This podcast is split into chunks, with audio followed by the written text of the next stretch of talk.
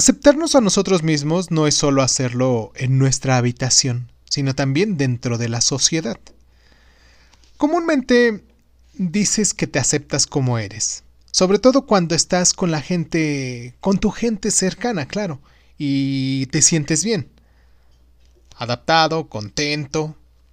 Pero no importa la personalidad que tengas, ante ellos y ante ti puede ser como tú quieras. Pero ¿qué pasa cuando escuchas que se ríen de ti y cómo te ven? Pero no. Tu reacción instintiva es ponerte una armadura de acero y no permitir que nadie te haga daño, ¿no?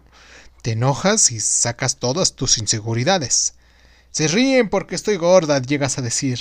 Porque estoy viejo, porque soy gay. Se burlan de mi ropa, de mi risa, o porque estoy feo, ¿Sabías que el 80% de las veces ni siquiera se están burlando de ti?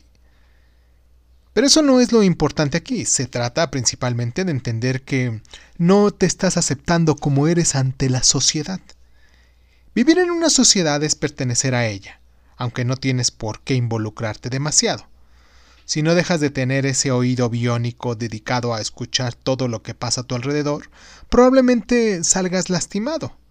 Aunque no le agradas al mundo, como a, a ti no todo el mundo te agrada.